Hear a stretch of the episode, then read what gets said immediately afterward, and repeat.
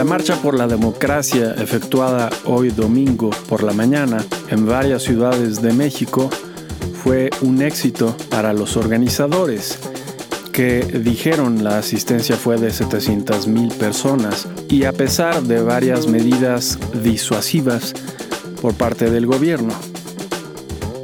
Y también el viernes los Estados Unidos designaron una vez más al grupo rebelde de Yemen, conocido como los Houthis, como una organización terrorista. Los Houthis llevaban ya dos años fuera de la lista de grupos terroristas. Hoy es el domingo 18 de febrero del 2024 y este es el volumen 5, número 7 del semanario El inversionista.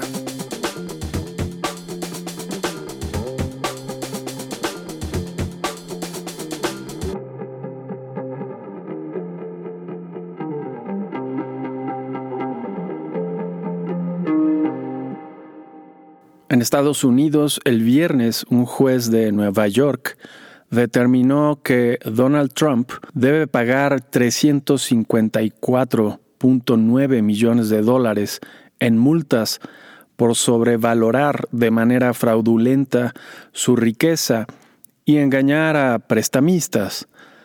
Después de tres meses de juicio, el juez determinó también que Trump no puede servir como oficial o director de cualquier empresa establecida en Nueva York por tres años. Quizás el golpe más fuerte es que el juez impidió que Trump y las empresas mencionadas en el juicio puedan solicitar financiamiento de cualquier institución financiera incorporada en Nueva York por tres años.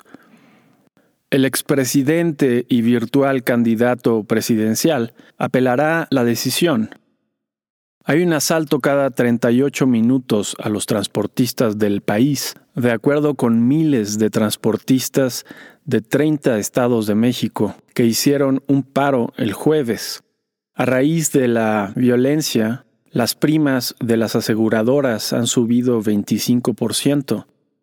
Mientras tanto, el viernes por la mañana, la cantidad de presas con bajos niveles de agua eran ya el doble del año pasado, con cuatro presas completamente secas y la agencia Moody's redujo la calificación crediticia de Pemex dos peldaños de B1 a B3 con perspectiva negativa, dejándola a un solo escalón de la categoría de alto riesgo.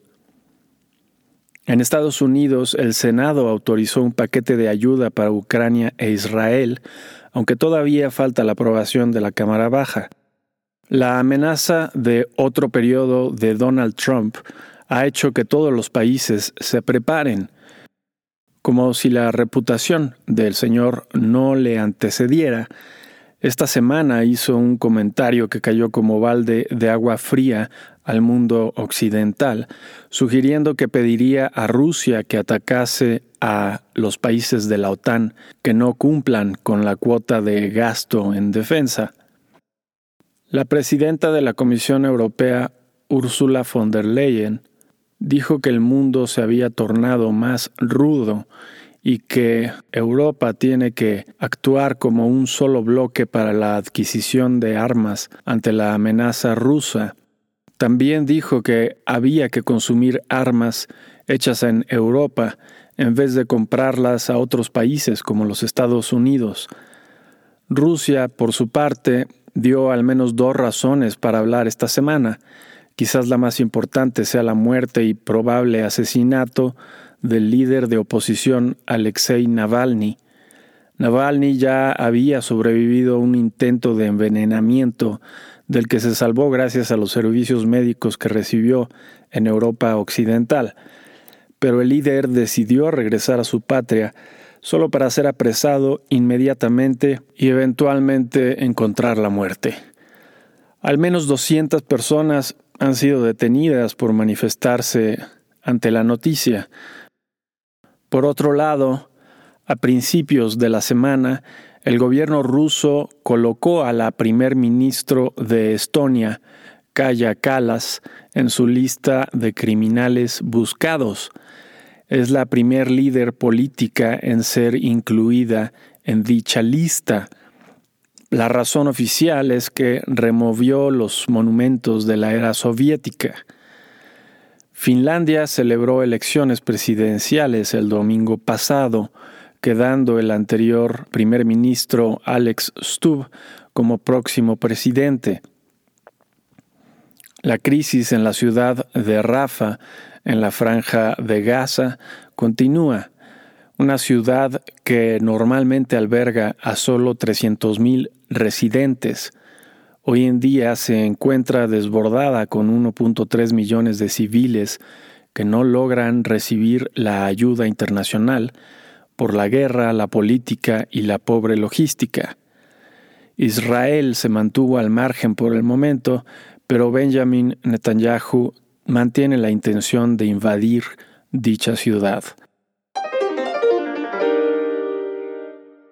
En economía, uno de los índices más famosos de activos financieros chinos, el MSCI de China, ha decidido quitar una docena de compañías después de una larga racha negativa de estas. Seguramente se repetirá ello durante el siguiente año. La Comisión Europea redujo sus pronósticos de crecimiento para este año.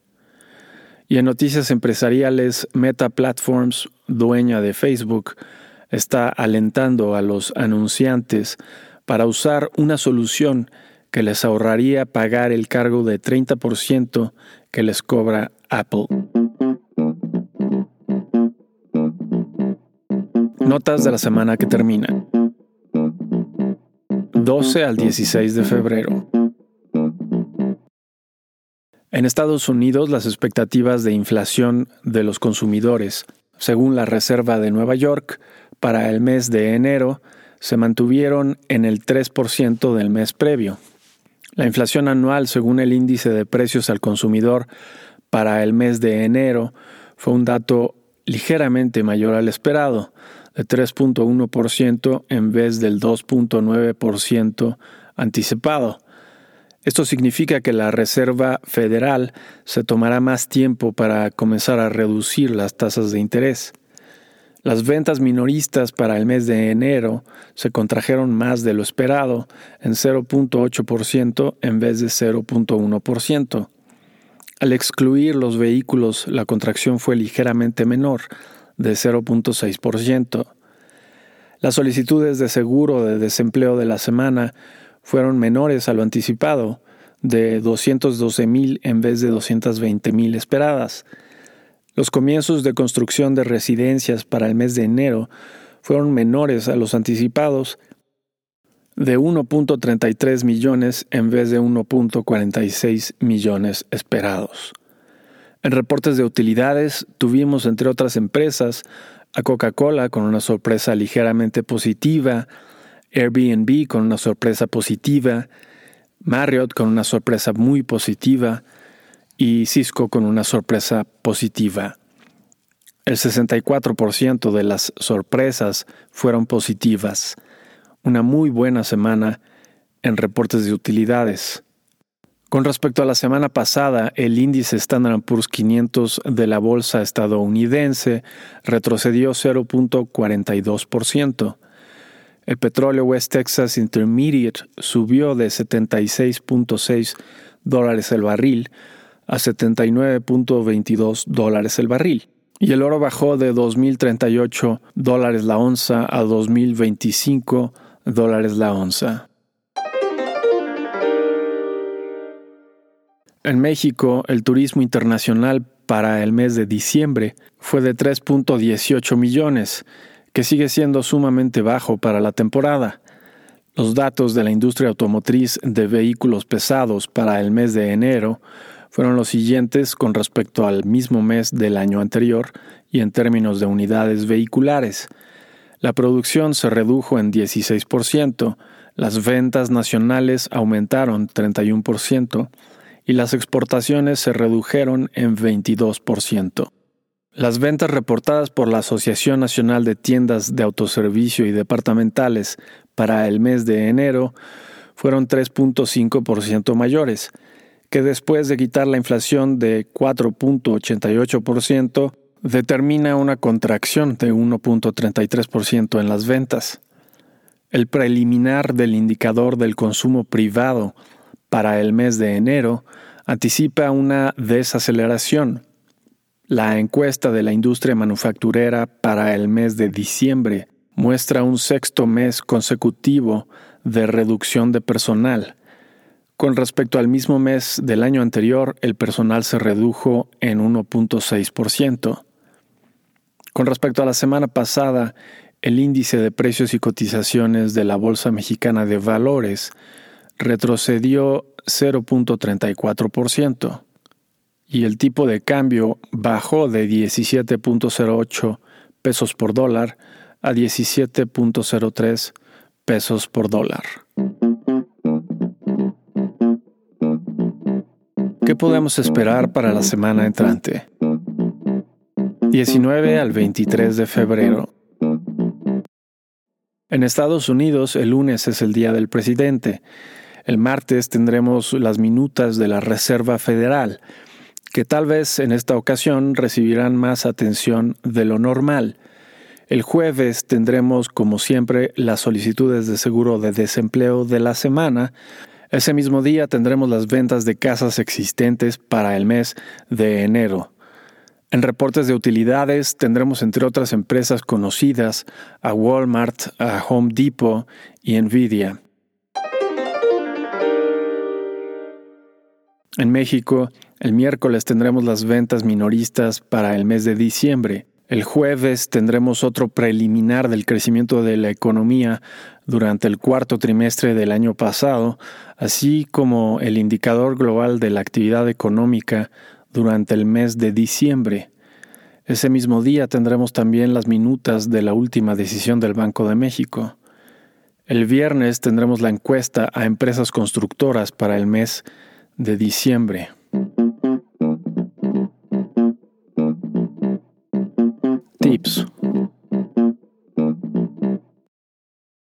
El riesgo de una presidencia de Trump sigue latente y se mantendrá hasta noviembre de llegar a la presidencia podemos anticipar que el tipo de cambio no será tan favorable. Todo lo que necesita hacer es impedir el paso de las remesas y cerrar los pasos fronterizos para que el tipo de cambio se dispare y el país padezca más de lo que ya ha padecido este sexenio. Es importante tomar provisiones, aprovechar el tipo de cambio favorable para invertir en deuda o capital estadounidense parece una estrategia prudente.